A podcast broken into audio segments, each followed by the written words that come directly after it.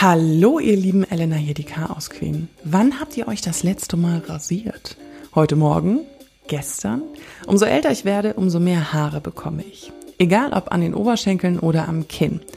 Noch setze ich viel drauf, sie zu entfernen, aber in letzter Zeit habe ich immer mehr über meine Haare nachgedacht. Wieso genau, das erkläre ich gleich, aber ich darf meinen Gast jetzt hier nicht vergessen. Und zwar ist das die wundervolle Anna C. Paul. Sie hat das Buch Super Harry Woman geschrieben und sich sehr lange mit dem Thema Haare beschäftigt. Übrigens, keine Angst, dies wird keine Folge, in der wir zum ewigen Busch aufrufen. Wir wollen beide einfach nur über Haare sprechen. Mehr noch, Haare an Personen, die sich als Frauen identifizieren.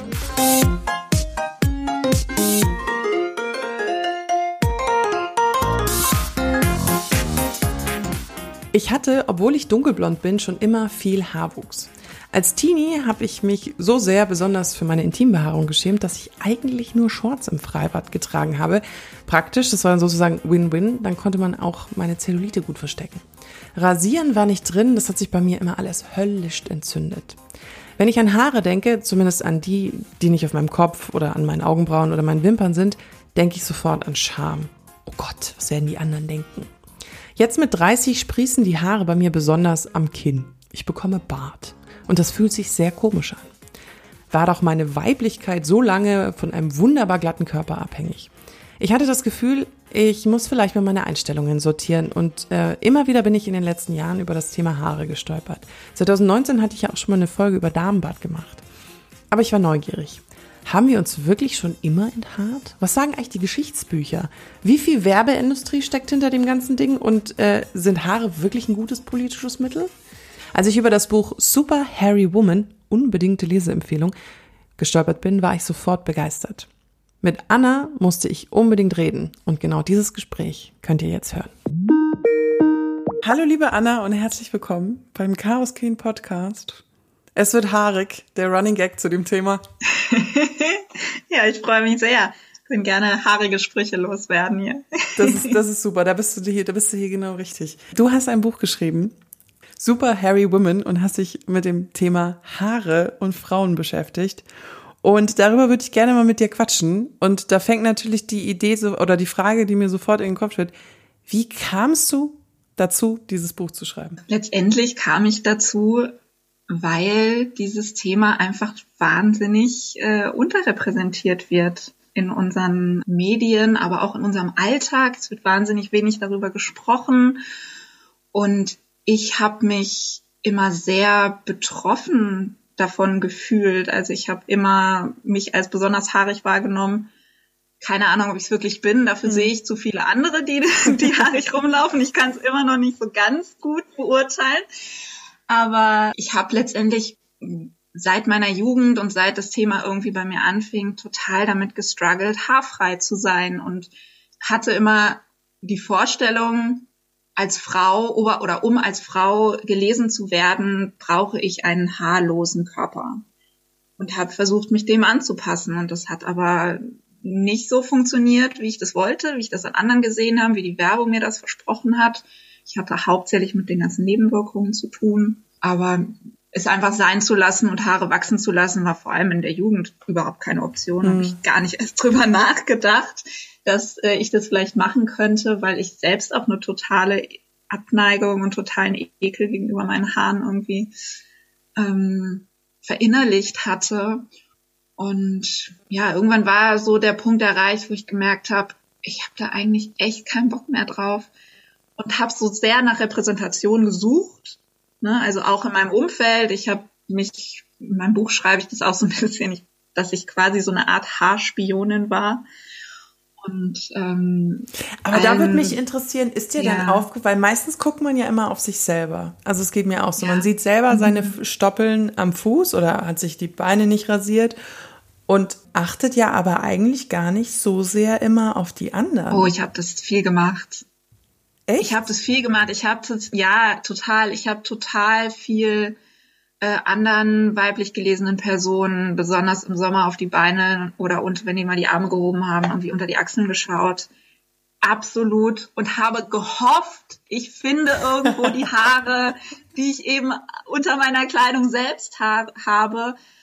Um mich irgendwie gesehen, verstanden zu fühlen. Ähm, also ich wollte jetzt gar nicht irgendwen entblößen und sagen, boah, die ist aber haarig, sondern ich, ich war wirklich voller Hoffnung, das mal an anderen zu sehen.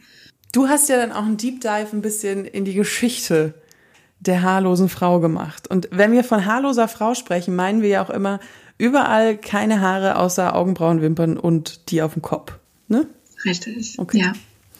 Kannst du mal, gibt es irgendwo, ein, wann wurde sich das erste Mal rasiert, die Frauen? Und warum? Weiß man das? Ja, und da müssen wir ganz schön weit zurückgehen.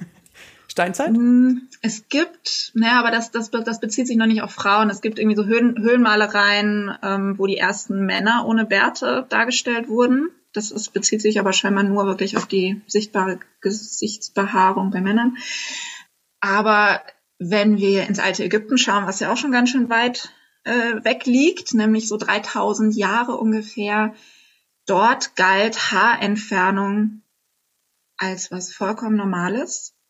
Und zwar wirklich, und jetzt sprechen wir von Kopf bis Fuß, nämlich auch die Kopfhaare wurden sich enthaart und stattdessen Perücken getragen. Stimmt, das sieht man auch immer auf den Pharao Geschichten eigentlich. Genau. Mir noch nie aufgefallen. Okay. Genau. Wow, krass. Und das Ganze war aber eben nicht was speziell weibliches, sondern was total geschlechtsübergreifendes. Weiß man, wie die dies entfernt haben? So, es wurden Muscheln geschärft und damit quasi rasiert. Es wurden Bimssteine genommen und über die Haut gerubbelt. Stelle ich mir wahnsinnig schmerzhaft oh vor. Gott, ich quasi ab also, ja, also, wenn nicht meine favorisierte Methode. Aber eine Methode, die sich bis heute durchgesetzt hat und die aus dieser Zeit stammt, ist die Haarentfernung mit Zuckerpaste. Heute kennen wir es unter Sugaring oder Halava. Das kommt aus dem alten Ägypten. Wie ging das denn weiter? Ist es geschichtlich gesehen ein Auf und Ab zwischen männlich und weiblich? Mal sind die einen Hände hart, mal sind die anderen. Ähm, kann man das so feststellen? Mm, also zwischen den Geschlechtern habe ich das jetzt nicht festgestellt, dass es, dass es da irgendwie zwischen geschwankt hat es wurde schon immer mehr so ein weibliches Ding, habe ich den Eindruck. Aber was total geschwankt hat, war enthaaren oder nicht enthaaren. Also das hat über die letzten Jahrhunderte immer so ein bisschen wellenförmig stattgefunden, dass es einfach so Modeströmungen gab, auch hygienische Vorstellungen. Also wenn wir zum Beispiel uns jetzt das Mittelalter anschauen, da habe ich mich immer tierisch drüber aufgeregt, wenn ich Filme geschaut habe aus dem Mittelalter, wo dann die Frauen rumlaufen und die sind alle tippitoppi enthaart. So. Und dann dachte ich immer, das kann doch nicht sein im Mittelalter, wo irgendwie, irgendwie die doch andere Probleme gehabt haben müssen. Und also ich habe mir mal vorgestellt, da waren die alle so buschig, wie es irgendwie nur geht. Aber es gibt auch aus dem Mittelalter schon Rezepte, für die Haarentfernung, die auch teilweise ganz komische Inhaltsstoffe haben, äh, die auch die Haut verätzt haben müssen, also die nicht cool waren und zu Verletzungen geführt haben. Und das ist oft so in Büchern, hat das äh, in Büchern stattgefunden, wo dann immer nicht so ganz klar ist, war das jetzt ein Schönheitsding, war das ein Hygieneding oder eine Art Medizin, um irgendwas zu behandeln. Mhm. Zum Beispiel Läuse, ne, also Ungeziefer ähm, macht ja irgendwie Sinn, Stimmt. Äh, da die Haare zu entfernen. Wenn wir jetzt aber mal uns die Frage stellen, wie ist es denn dazu gekommen, dass wir uns heute enthaaren, dann hat das natürlich eine lange, lange geschichtliche Vorentwicklung. Aber ich glaube, so der, der größte Bruch, der das angestoßen hat, ganz besonders auch diese Abneigung gegenüber weiblich gelesenen Haaren im Gegensatz zu männlich gelesenen. Die sind ja voll okay und attraktiv und irgendwie toll. ist auch irgendwie so, so schwierig.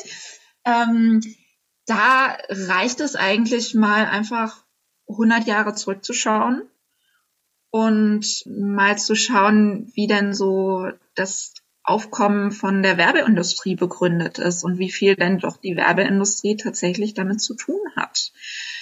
Also ein großer Wendepunkt, der einfach ähm, Anfang des 20. Jahrhunderts stattgefunden hat, ist, dass die Kleidung von weiblich gelesenen Personen immer kürzer wurde. Und das war natürlich wunderbar für die Werbeindustrie, ähm, die da auch immer größer wurde durch die Industrialisierung, ähm, dass sich eben dadurch neue Werbeflächen quasi gezeigt haben. Ne? Also immer mehr Haut wurde gezeigt, konnte wunderbar dazu genutzt werden, um verschönert zu werden, ne? weil einfach Schönheit, ich glaube, das ist nochmal so ein ganz wichtiger Aspekt, den wir verstehen müssen, warum Frau sein und Schönheit so eng miteinander verknüpft ist, weil einfach die Schönheit für Frauen ganz, ganz, ganz lange das größte Kapital war. Weil wir durften einfach ganz, ganz lange nicht arbeiten. Also es war uns sogar verboten zu arbeiten. Und wir waren darauf angewiesen, einen gut situierten Mann zu finden, der uns versorgen kann. Und alles, was wir hatten, war unser Körper. Und ja, den, den mussten wir so schön für den Mann machen, wie eben geht, um eben einen Mann zu finden. So, ne? Und ich glaube, das ist so eine ganz tief verwurzelte Sache, die immer noch heutzutage auch mitschwingt und die damals natürlich auch total mitgeschwungen hat. Ne? Deswegen irgendwie, ja, es muss auch noch die Haut verschönert werden, so gut wie es geht, ähm, die jetzt sichtbar wird. Ich sehe das bei mir mit den Haaren und dem gesellschaftlichen Druck immer so ein bisschen. Eigentlich ist es für mich selber auch ein total zweischneidiges Schwert, weil einerseits weiß ich, ich möchte meinen Körper nicht hassen für etwas, was natürlich ist entferne aber trotzdem meine Haare. Und ich entferne sie aber, glaube ich, jetzt nicht auf dem Level, dass ich da super penibel bin, weil ich jetzt einfach mit 30 einfach schwarze Stoppeln am Kinn bekomme und das, glaube ich, auch mit Hormonen zusammenhängt und extrem viel Haarwuchs hinten auf den Oberschenkeln zum Beispiel auch habe und auch im Intimbereich, obwohl ich blond bin, aber das ist ja immer, hängt nicht immer damit zusammen. Und ich sie zwar irgendwie entferne, aber ich mich nicht mehr davor ekel. So. Und dann hat eine Freundin zu mir gesagt, naja, aber warum, wenn du, wenn du doch eigentlich so begeistert von dieser, von deinen Haaren bist, also dich das nicht stört, warum, warum machst du sie dann weg? Und ich bin so, ja, weil ich glaube, ich mich einfach diesem, diesen Kritik von außen nicht jeden Tag konfront, ich möchte diese Konfrontation nicht jeden Tag in meinem Leben haben.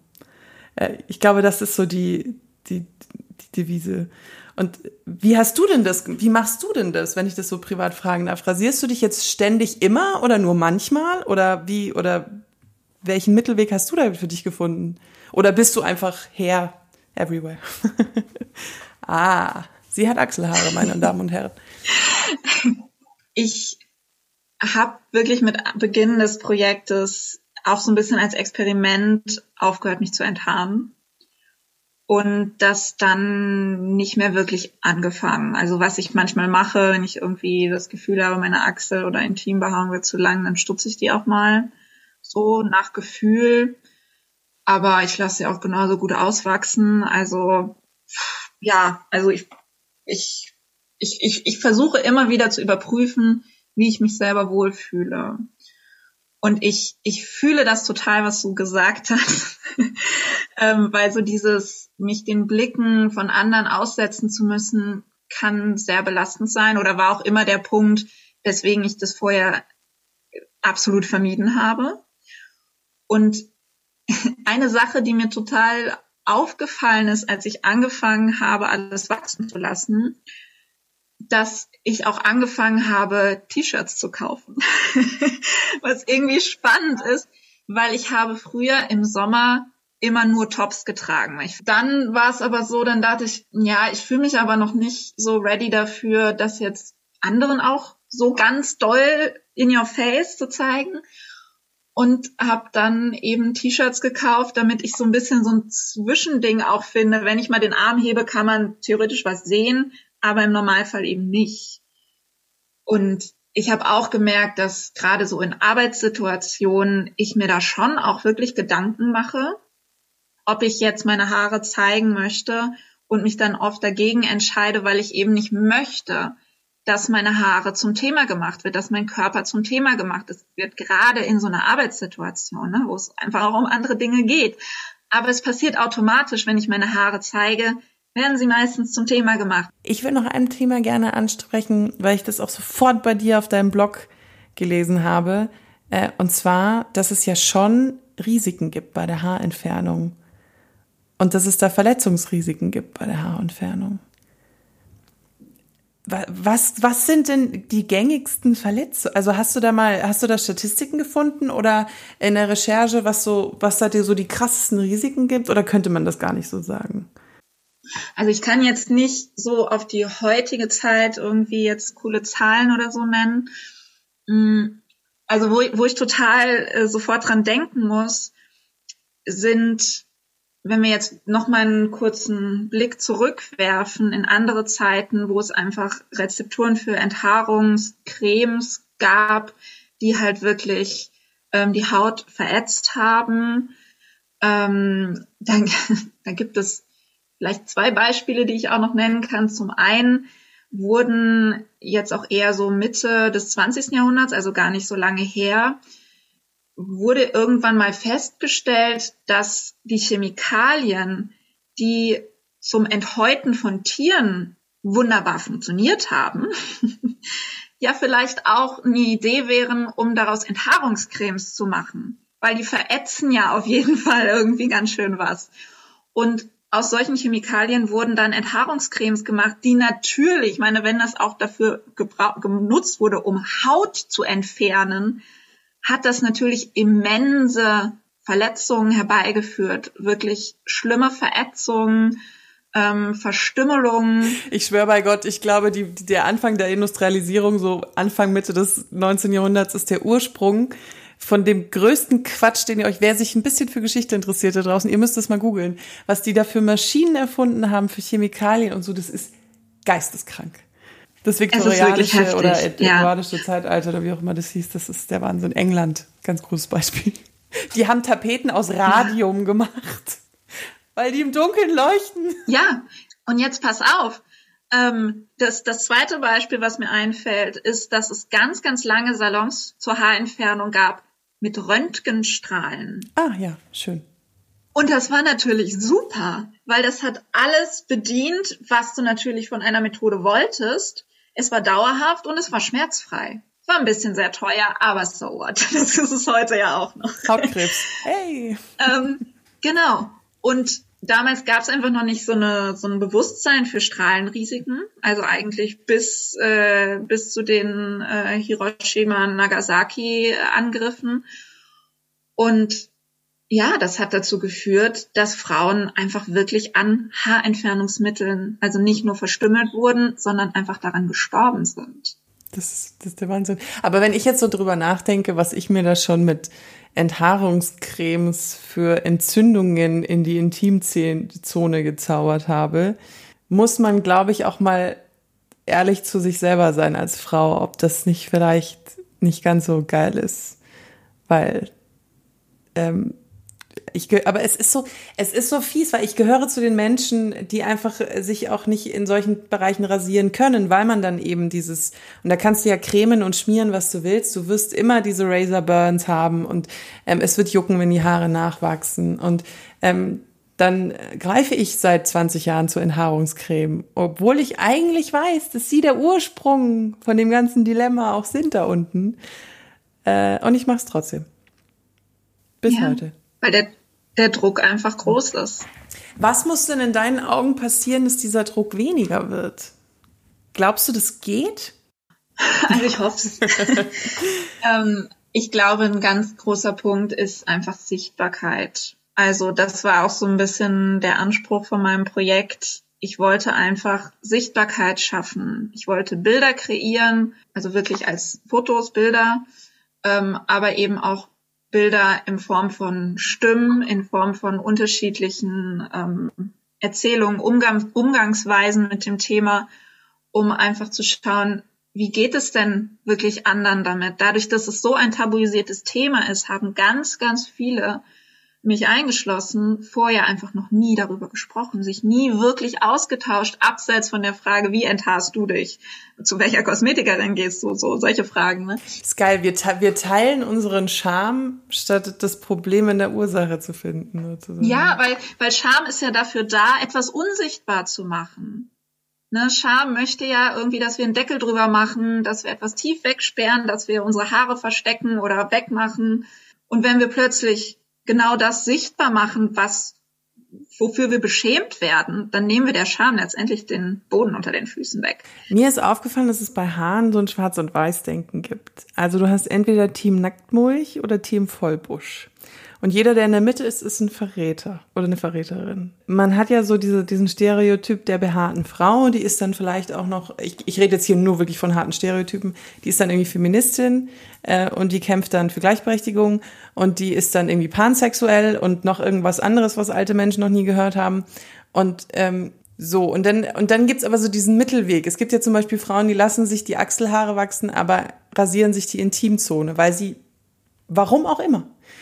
Und ich habe mich dann schon dabei erwischt, dass ich das als Verräterin gesehen habe, wo ich mir dachte, wie bescheuert. Aber ähm, wir haben auch irgendwie diesen Zwischenweg nicht so drauf, weil wir selber nicht verstehen, wie sich jemand, also ich, Moment, was ich generalisiere, vergeneralisiere hier, äh, ich verstehe selber nicht, wie jemand sich die Achsel nicht rasieren kann, aber sich die Intimhaare rasiert. Mhm. Weißt du, was ich meine? Voll, ich, ich kann es total verstehen. Und ich finde aber toll, dass das gibt. ja, also, ja, ne, das, das, das ist einfach, ja, dass, dass wir vielleicht lernen, dass wir auch ausprobieren können ich glaube, das ist total schön für sich selbst einfach mal zu überlegen, okay, wo, an welcher Stelle meines Körpers könnte ich denn, wenn wir das Bedürfnis haben, uns so ein bisschen davon zu befreien, äh, von diesen Dogmen, an welcher Stelle meines Körpers könnte ich denn mal was wachsen lassen und wo könnte ich mich vielleicht ganz okay damit fühlen? Erstmal. Vielleicht ist okay, erstmal, wir müssen uns noch nicht wohlfühlen, wir müssen uns noch nicht geil finden, aber okay ist vielleicht erstmal so ein erster guter Schritt. Und dann irgendwann gewöhnen wir uns vielleicht an den Anblick und ja, merken, ach, nö, sieht eigentlich sogar ganz gut aus. Umso länger ich drüber nachdenke und mich mit dem Thema jetzt auch beschäftige oder auch jetzt das Gespräch mit dir, umso mehr frage ich mich, ob vielleicht Haare und als Politikum gar nicht so das beste Mittel sind, ähm, weil, weil es einfach so eine individuelle Sache ist. Es gibt ja diese Bewegung, die ganz ex explizit auf diese ja, das A Real Woman Wears is Harry oder irgendwie sowas, also so Slogans, die dann aber auch nochmal wieder kritisch sind in dieser LGBTQ-Community, weil was ist denn eine echte Frau, so nach dem Motto? Es ist so ein spezielles Thema, was so, was so hoch individualisiert ist, dass ich finde, dass das in einer politischen Diskussion gar nicht eigentlich so Platz hat. Weißt du, was ich meine? Also es, es ist natürlich ja. gut, die Werbung zu kritisieren. Es ist gut, die Industrie zu kritisieren, dass uns eingeredet wird seit über 60, 70, 80 Jahren, dass wir glatt rasiert sein müssen. Aber es als Kampfslogan gegen Ungleichheit zu benutzen, irgendwie fühle ich mich persönlich damit nicht so wohl. Verstehst du, was ich meine? Ja, und ich glaube, Wohlfühlen ist das Stichwort. Weil letztendlich sollte es ja darum gehen, dass wir herausfinden, wie fühlen wir uns mit unserem Körper am wohlsten und das lernen zu akzeptieren. Und daraus kann dann eine politische Kraft werden, weil wenn wir lernen, unseren Körper so zu akzeptieren, wie, wie er ist und ihn auch so zu verändern, wie wir das wollen, wie wir das gut finden und ohne uns an irgendwas richten zu müssen. Ich glaube, das ist so ein bisschen das Politikum dahinter, dass wir irgendwie so, so diese Idealbilder irgendwie sprengen müssen, damit alles darunter und wirklich alles und wir nicht ins nächste Extrem gehen, jetzt alle sollen haarig werden, sondern alles darunter sein darf. Cool. Dann wünsche ich dir ja. eine schöne Woche. Auch wünsche ich dir auch. Okay. Ciao. Und danke fürs Gespräch. Danke, Anna, für deine Zeit. Es war wirklich wundervoll. Ich verlinke äh, alle Sachen zu ihr, also zu ihrem Blog und auch zu ihrem Buch in den Show Notes. Ich hoffe, ihr habt jetzt genauso viel gelernt wie ich. Mit dem Blick auf die letzten zwei Jahre ist Anna übrigens noch Folgendes aufgefallen, was ich eine sehr geile Gedanken finde. Die Pandemie und das lange Zuhause sein hat viele von uns dazu angeregt, mal nachzudenken, was mache ich eigentlich für mich und was mache ich für die anderen. Und ich kann euch diesen Gedanken auch wärmstens empfehlen, und stellt euch einfach mal diese Frage. Was würdet ihr wachsen lassen? Womit könntet ihr euch anfreunden? Bei mir sind das tatsächlich die Achselhaare. Ich trage sowieso super selten Tops und ähm, die würde man dann nur sehen, wenn ich die Arme hebe. Und warum sollte ich mich dann regelmäßig rasieren? Ich bin ja auch nicht jede Woche im Freibad. Mal so als Gedankengang zum Mitnehmen. Wenn ihr übrigens eine Geschichte habt, über Haare, die ihr unbedingt teilen wollt, dann könnt ihr auch liebend gerne Anna schreiben. Die veröffentlicht die nämlich auch auf ihrem Blog und da stehen auch super interessante Geschichten. Einfach mal vorbeischauen. Wie gesagt, alles in den Show Notes. So, das war's die Woche. Es kam wieder eine Woche zu spät, weil äh, Corona tatsächlich ja dazwischen gefunkt hat. Äh, und zwar nicht nur bei mir, sondern bei auch, auch sämtlichen Protagonisten, mit denen ich einfach äh, Interviewtermine verschieben musste. Deswegen ähm, war es jetzt wieder eine längere Lücke. Die nächste Folge wird übermorgen aufgenommen. Das heißt, die kommt wirklich in zwei Wochen. Ich verspreche es euch.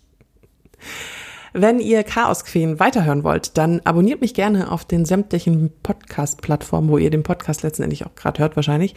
Um, dann verpasst ihr keine Folge mehr. Wenn ihr mir schreiben wollt, geht es am aller, allerbesten über Instagram, Chaos Queen Podcast, einfach durchgeschrieben.